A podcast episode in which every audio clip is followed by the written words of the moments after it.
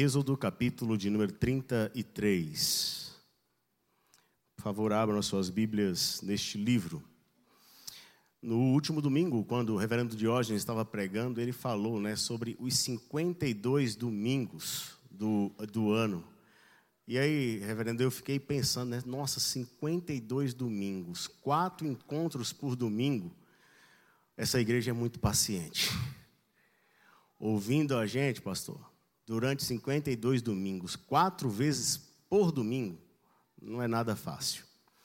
E eu estava pensando sobre essa noite, eu falei assim, Senhor, eu, eu quero que o Senhor trabalhe no meu coração, porque eu não estou não tô com vontade de fazer um sermão, mas eu gostaria de conversar com os nossos irmãos ou falar com eles sobre algo que eu considero ser de suma importância para a nossa vida no que diz respeito ao ano de 2022. E não estranhem a maneira como eu vou fazer a exposição do texto bíblico hoje, porque eu literalmente vou ficar mais à vontade para poder falar do texto com vocês hoje. Não quer dizer que eu vou usar mais tempo, mas vou ficar mais à vontade no que diz respeito a não ficar preso a nenhuma estrutura homilética, sendo que eu já não sou muito afeito a estruturas homiléticas. Mas eu quero olhar para vocês, para esse texto bíblico, e extrair daqui é, lições para o nosso coração especialmente agora no que diz respeito ao ano que daqui a pouquinho vai começar. E que nós, pela graça de Deus, se Ele assim nos permitir, viveremos. Viveremos. É, eu não sei se você já parou para fazer esta análise. Agora, no final do ano, nós costumamos a pensar em alguns projetos, propósitos, metas, etc. e tal, para o ano que começa, né? Avalia-se o que se passou, pensa no que vai começar, enfim, é desse jeito. E nosso coração é tendencioso a querer colocar, parece que um desses elementos, ou desses propósitos, destas metas, como se fosse algo mais, mais mágico, mais assim, hum, cheio de charme, alguma coisa que. Nós temos essa tendência. E isso não começa agora, isso vem de muito tempo. Então, eu não sei aqui quantos de vocês, se você, se você já passou por isso, você vai levantar a sua mão aí, alguns talvez timidamente, outro pode levantar mais com, com tranquilidade. Eu vou levantar a minha, não tem problema. Mas isso começa desde muito tempo. Quando a gente ainda é criança, nós somos orientados, por exemplo, a, antes de assoprar a velhinha do bolo, a fechar os olhos e fazer um pedido. Não é assim? Quem não? Por favor, quem nunca viveu isso em casa aí? Quem já viveu? Levanta a mão. Só pra, ah, ufa. Desse jeito, desse jeito. É, e aí a gente vai crescendo com, essa, com esse encanto, né? com essa coisa de pedidos que parece que são mágicos ou especiais. Passamos então a ver isso em desenhos animados, quando encontramos no desenho animado um gênio de uma lâmpada mágica que você esfrega e ele sai e ele fala assim: você vai ter três pedidos. Três pedidos, né? Três pedidos. Aqui em Minas, o pessoal brinca que seria, né? O primeiro pedido, queijo. Segundo pedido, outro queijo. E o terceiro pedido, o requeijão, falaram ali. Na Bahia é muito fácil, é farinha, farofa, farinha e vai. Né? Assim. E tem mais, tem mais. Existe por aí a tão conhecida fonte dos desejos, ou daquilo que move, daquilo que é o pedido mais importante, daquilo que é prioridade, daquilo que é prioridade. Então, nós aprendemos desde cedo a fazer esses pedidos e a acreditar em uma coisa mágica da realização desses pedidos e crescemos assim. Crescemos assim. Entretanto, quando nos tornamos adultos e vemos que a magia da infância não deve ser mais considerada como nós considerávamos quando éramos infantes, algumas coisas vão mudando e os nossos pedidos se tornam mais sérios, as prioridades se tornam mais fortes. Eu vou dar um exemplo para vocês do que se passou ao longo deste último ano, quando eu precisei acompanhar uma mãe que perdera o seu filho, ainda jovem, e ao conversar com essa mãe enlutada, ela falava abertamente comigo da seguinte forma: Pastor, eu fiz um pedido diante de Deus. Qual o pedido que você fez, minha irmã? Eu pedi a Deus que eu preferia que o meu filho estivesse com ele nos céus do que aqui na terra e longe dos caminhos dele. Você já parou, mãe, para pensar na força dessa mãe de ter a coragem de pedir isso? Ter a coragem de, de pedir que o filho esteja com o Senhor nos céus é melhor que ele esteja na presença de Deus lá na glória do que comigo aqui vivendo distante do Senhor. Será que nós teríamos coragem de pedir isso com respeito aos nossos filhos? Porque nosso coração pode ter a tendência de imaginar que é melhor tê-los com a gente do que vê-los com o Senhor. Mas ela pediu isso corajosamente e ela falou isso para mim enquanto chorava no velório do seu filho. Nós, adultos, enxergamos então agora as prioridades de uma maneira diferente e precisamos fazer os nossos pedidos, vamos falar assim, considerando essas prioridades no nosso coração.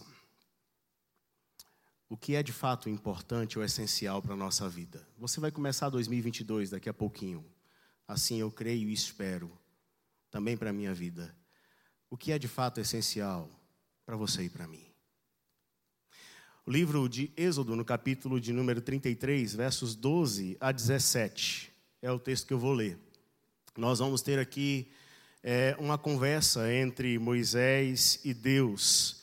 E nessa conversa entre Moisés e Deus, Moisés apresenta para o Senhor um pedido, ou apresenta para o Senhor a sua prioridade, a sua prioridade. Veja, enquanto eu leio, que é verdadeiramente um diálogo. Curiosamente, Moisés está falando mais do que Deus nesses versos que nós vamos ler agora. Deus está mais ouvindo do que falando. Isso simbolicamente representa o nosso relacionamento com Ele, quando nós parece que estamos mais falando, né, e Ele nos ouvindo incansavelmente. Incansavelmente. Veja, por favor, eu lerei a partir do verso 12. Disse Moisés ao Senhor: Tu me dizes, faze subir este povo, porém não me deste saber a quem has de enviar comigo. Contudo, disseste: Conheço-te pelo teu nome. Também achaste graça aos meus olhos. Agora, pois, se achei graça aos teus olhos, rogo-te que me faça saber neste momento o teu caminho, para que eu te conheça e ache graça aos teus olhos. E considera que esta nação é teu povo. Respondeu-lhe: A minha presença irá contigo e eu te darei descanso. Então lhe disse Moisés: Se a tua presença não vai comigo, não nos faça subir deste lugar. Pois como se há de saber que achamos graça aos teus olhos e eu e o teu povo? Não é porventura em andares conosco, de maneira que somos separados, eu e o teu povo, de todos os povos da terra? Disse o Senhor a Moisés: Farei também isto que disseste, porque achaste graça aos meus olhos, e eu te conheço pelo teu nome. Volta seus olhos mais uma vez é, para o verso de número 15. Então lhe disse Moisés: Se a tua presença não vai comigo, não nos faça subir deste lugar. Quando eu li isso aqui, eu fiquei pensando assim: Senhor, eu vou fazer essa pergunta hoje à noite. A pergunta é: você teria coragem de dizer isso para Deus? Se a tua presença não estará comigo em 2022, não me permita nem sair desse templo, eu prefiro morrer aqui dentro. Se a tua presença não vai, eu não quero ir. De modo algum. Bom, vamos então olhar aqui. É, a primeira coisa que eu quero que você observe comigo aqui é, é o que, que levou Moisés a fazer esse pedido. Qual era a crise que Moisés estava enfrentando aqui? Por que, que ele vai conversar sobre esse assunto com Deus? E aí eu quero que você mantenha a sua Bíblia aberta, tá? Por favor. Olhe para o início do capítulo 33. No início do capítulo 33, no verso 1, está escrito assim: Disse o Senhor a Moisés: Vai, sobe daqui, tu e o povo que tiraste da terra do Egito, para a terra a respeito da qual jurei a Abraão, a Isaque e a Jacó, dizendo: A tua descendência a darei. Enviarei o anjo adiante de ti, lançarei fora os cananeus, os amorreus, os heteus, os ferezeus, os heveus e os jebuseus. Verso 3, por favor, leia junto comigo. Sobe para uma terra que mana leite e mel. Eu não subirei no meio de ti, porque és povo de dura cerviz, para que te não consuma eu no caminho. Qual era a crise? A crise era essa afirmação de Deus que está aqui no verso 3. Eu não vou com vocês. Eu não vou com vocês. Eu não posso ir no meio de vocês.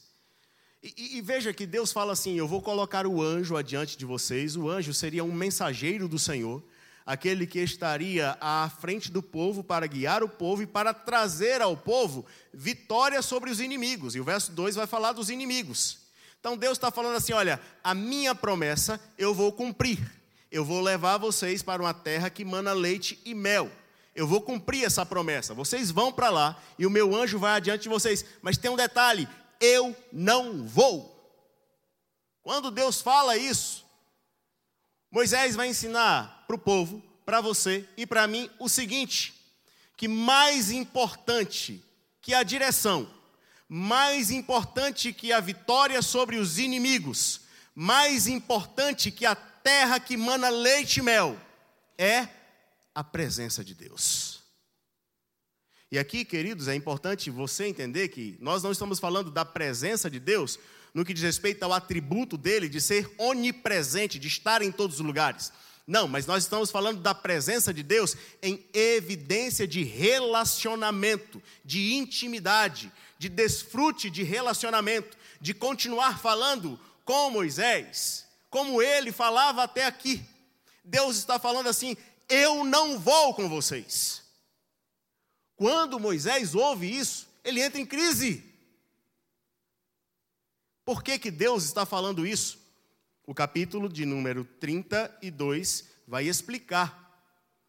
Moisés, queridos, havia é, sido chamado por Deus para subir ao monte. E ele está lá no monte, demora. E essa demora faz com que o povo fique desanimado cá embaixo. E o povo então vai pressionar Arão. Olha, veja no verso, capítulo 32, a partir do verso 1, se você quiser, vai acompanhando. Nós não sabemos o que, é que aconteceu com Moisés e nós não podemos ficar sem um Deus. Então, vamos construir deuses aqui para a gente, vamos adorar e celebrar diante desses deuses. E o que é que Arão faz? Aí nós vamos ter então o bezerro de ouro. E o povo começa a festejar diante desse bezerro de ouro. Lá no monte, Deus falando com Moisés. Se você quiser, olhe.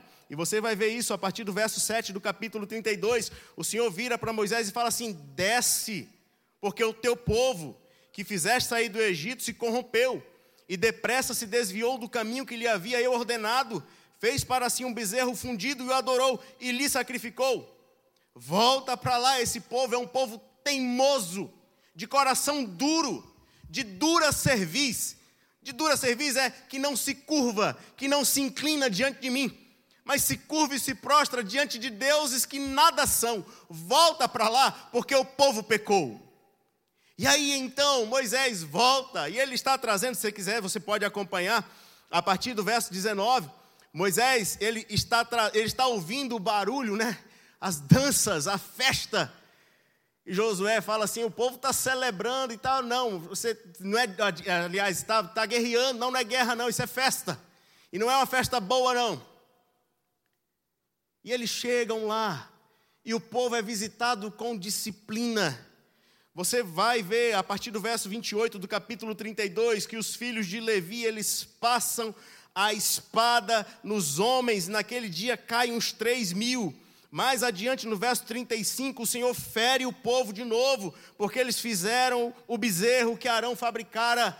O povo está sendo visitado com disciplina. E Deus então vai e fala para Moisés: por causa destas coisas, por causa do pecado do povo, eu estou dizendo que não vou mais com vocês. Vou cumprir a promessa, mas não vou no meio de vocês. Moisés entra em crise. A crise é provocada porque o pecado é notório, o pecado não pode ser negado. E o pecado, queridos, entendam isso. O pecado é aquilo que se coloca exatamente entre nós e Deus. O pecado é aquilo que exatamente afasta o Senhor de nós, ou nos afasta do Senhor. Seria hipocrisia virar para Deus e falar: ó oh Deus, que 2022 seja um ano em Sua presença, mas não romper com pecados. Não podemos fazer isso. Se desejamos a presença de Deus conosco, é necessário tratar pecado como pecado, olhar para ele com seriedade, deixá-lo, abandoná-lo e priorizar a presença de Deus na nossa vida. Mas continuemos olhando para o texto, e nós vamos ver aqui dos versos 12 até o verso 15, por exemplo, 16, melhor dizendo, é esse pedido que é feito. Moisés está interessado na presença do Senhor. Mas por quê?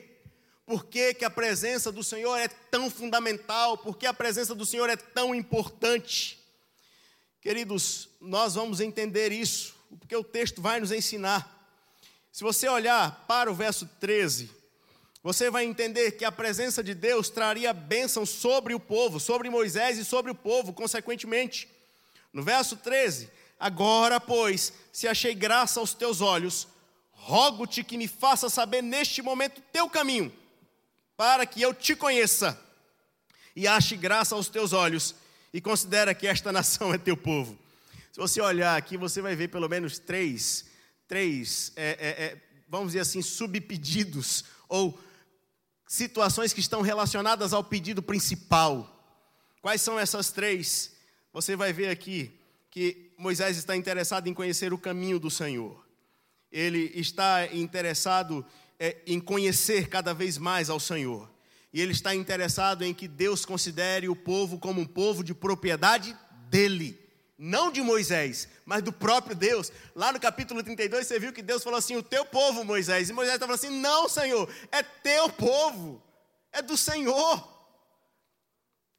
Se o Senhor estiver conosco, nós vamos saber o caminho, porque a Sua presença é quem vai nos conduzir. Se o Senhor estiver conosco, nós vamos conhecê-lo, porque haverá relacionamento. A intimidade do Senhor é dada para aqueles que o temem, aos quais Ele dará a conhecer a sua aliança. Vem, Senhor, esteja no nosso meio. Se o Senhor estiver conosco, este povo será reconhecido como povo teu. É por isso que Ele vai insistir na sua intercessão diante de Deus.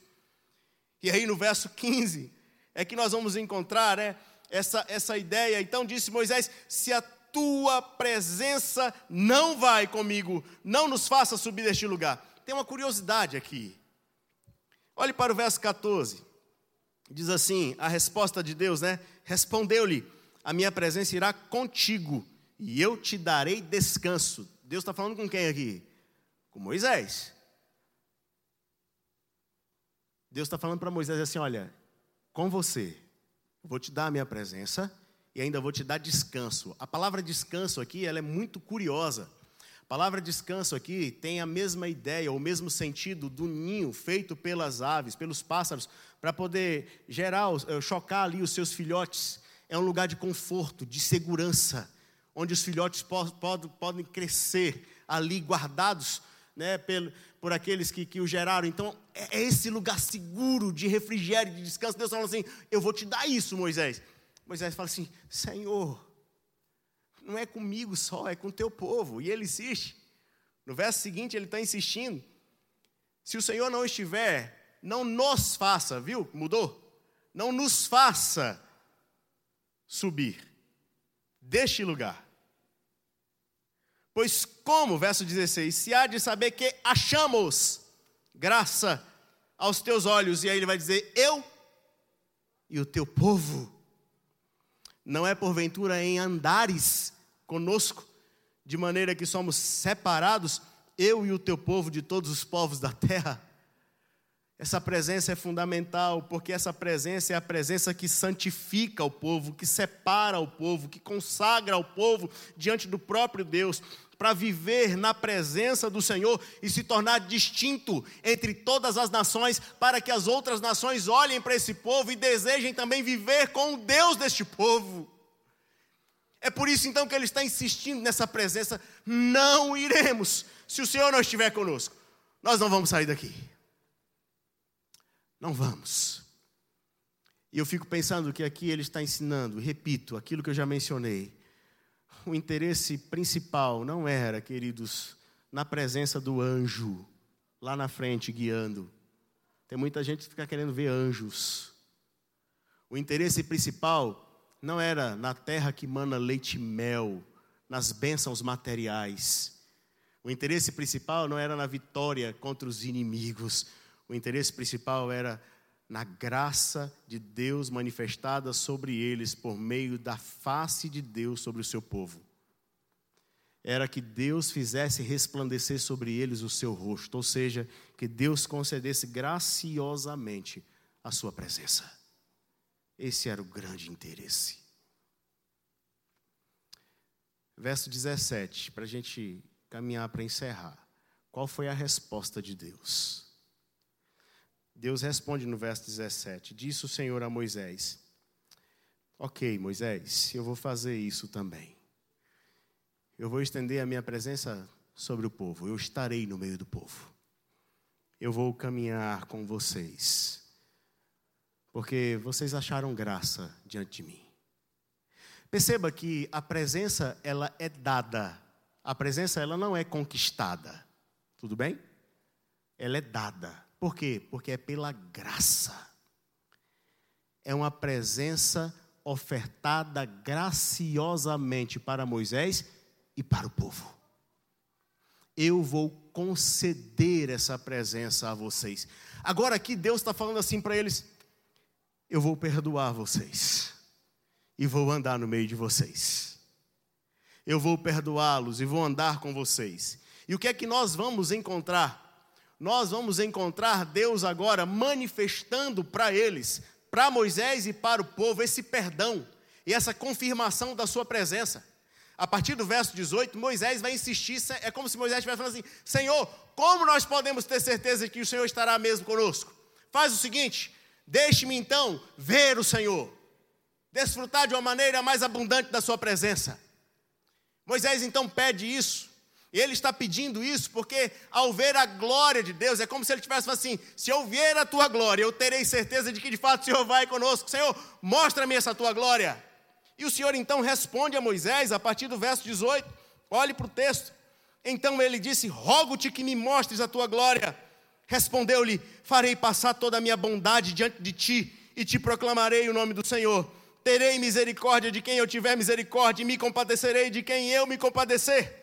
E acrescentou: Não me poderás ver a face, porquanto homem nenhum verá a minha face e viverá. Disse mais o Senhor: Eis aqui um lugar junto a mim, e tu estarás sobre a penha. Quando passar a minha glória, eu te porei numa fenda da penha, e com a mão te cobrirei, até que eu tenha passado. Depois, em tirando eu a mão, tu me verás pelas costas, mas a minha face não se verá. E isso acontece. É como se Deus estivesse falando assim: olha, eu estou respondendo, eu de fato estarei com vocês, eu andarei com vocês. É interessante, eu não sei se você sabe, mas tem uma coisa aqui no livro de Êxodo que é maravilhosa para a gente entender esse capítulo 33, e eu deixei para falar sobre isso agora. Se você pegar do capítulo 25 de Êxodo, e você vir até o capítulo 31, você vai ver Deus falando a, Moisés e falando ao povo as recomendações do tabernáculo. O que seria o tabernáculo? O tabernáculo seria a manifestação da presença de Deus no meio do povo. E olha só como que deveria ser montado esse tabernáculo. Quatro tribos, quatro tribos, quatro ou três, três, três, três, melhor dizendo, né? Dando, fazendo a, a, o círculo e o tabernáculo no centro para dizer que Deus estava no meio do povo. Só que aí vem o capítulo 32, e o povo peca, e Deus fala: Não vou mais. Aí Moisés intercede, Deus responde: Então eu vou. E aí ele dá a presença para Moisés. E se você continuar a partir do capítulo 35, o que, que vai acontecer de novo? O tabernáculo, mais uma vez. O tabernáculo vai ser montado. Olhe só, vai acompanhando aí no capítulo 36. Por favor, me acompanhe. Veja, a partir do capítulo 35, Deus manda trazer ofertas para o tabernáculo e o povo começa a levar as ofertas. Aí você vai ver só os títulos da sociedade bíblica comigo: os utensílios do tabernáculo, a prontidão do povo em trazer a oferta. E você continua, vai mais para frente, capítulo 36, a partir do em cima do verso 8, as cortinas do tabernáculo, verso 20, a coberta de peles e as tábuas, o véu, o reposteiro e as colunas, e vai, vai, vai. Quando você chega no capítulo 40, para a gente resumir, vai para o capítulo 40. O tabernáculo é levantado, verso 16. Encontraram? Tabernáculo é levantado. Verso 34. O que é que vai acontecer agora? Presta atenção. Então, a nuvem cobriu a tenda da congregação. E o que é que aconteceu? E a glória do Senhor fez o quê? Ah, não, vocês, vocês estão com a Bíblia aberta, gente? Vamos lá de novo? Verso 34, juntos. Então a nuvem cobriu a tenda da congregação e a glória do Senhor encheu o tabernáculo. Isso aqui é Deus falando assim: Estou no meio de vocês. Do mesmo jeito que ele fez com Moisés, agora ele está fazendo com todo o povo para que o povo saiba que ele estará no meio do povo.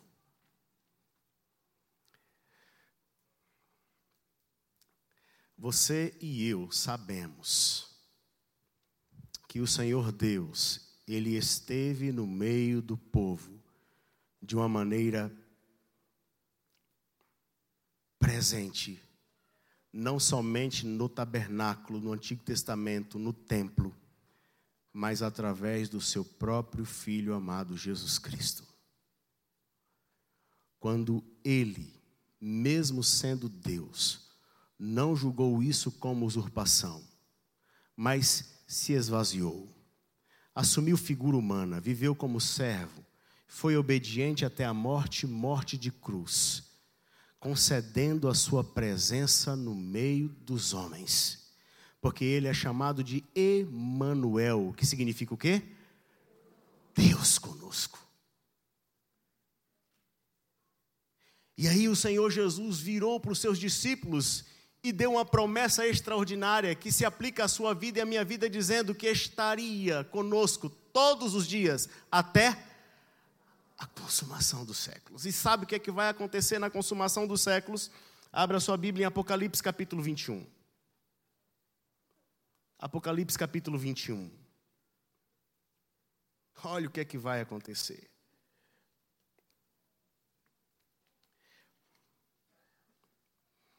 Veja aí o que é que vai acontecer. Apocalipse capítulo 21. Eu vou começar no verso de número 1.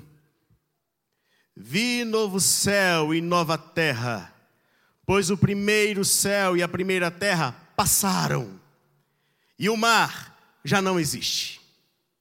Vi também a Cidade Santa, a Nova Jerusalém que descia do céu da parte de Deus, ataviada como noiva, adornada para o seu esposo. Verso 3. Eu quero que você leia comigo uma só voz, bem forte, leiamos. Então ouvi grande voz vinda do trono, dizendo: Eis o tabernáculo de Deus com os homens. Deus habitará com eles. Eles serão povos de Deus. E Deus mesmo estará com eles. E olha as bênçãos trazidas pela presença do Senhor. Verso 4: juntos. E lhes enxugará dos olhos toda lágrima, e a morte já não existirá, já não haverá luto nem pranto, nem dor, porque as primeiras coisas passaram. Tabernacular com o Senhor, o Senhor vai estender sobre todos nós a sua presença para todos sempre, e na eternidade nós estaremos diante dEle. Não há nada que seja mais importante para a sua vida e para a minha vida do que a presença de Deus em nós. Nós somos templo e morada do Espírito Santo de Deus. Nós já desfrutamos da presença dele aqui e viveremos com ele na glória para todos sempre. Por isso, meu irmão, minha irmã, em nome de Jesus, guarda aí no coração. Se existe algum pecado que está interferindo no seu relacionamento com Deus, eu quero dizer a você: não há nada na esfera desta existência que tenha mais valor e seja mais importante do que a sua vida com Deus. É hora de dizer não para estas coisas e começar 2022 priorizando o que é prioridade. Busque essa presença. É interessante, Moisés, ele é um tipo de Cristo, é um intercessor. Cristo é aquele que intercede por nós junto ao Pai hoje, nós sabemos disso. Ele está intercedendo, mas agora nós não precisamos de um Moisés no sentido humano.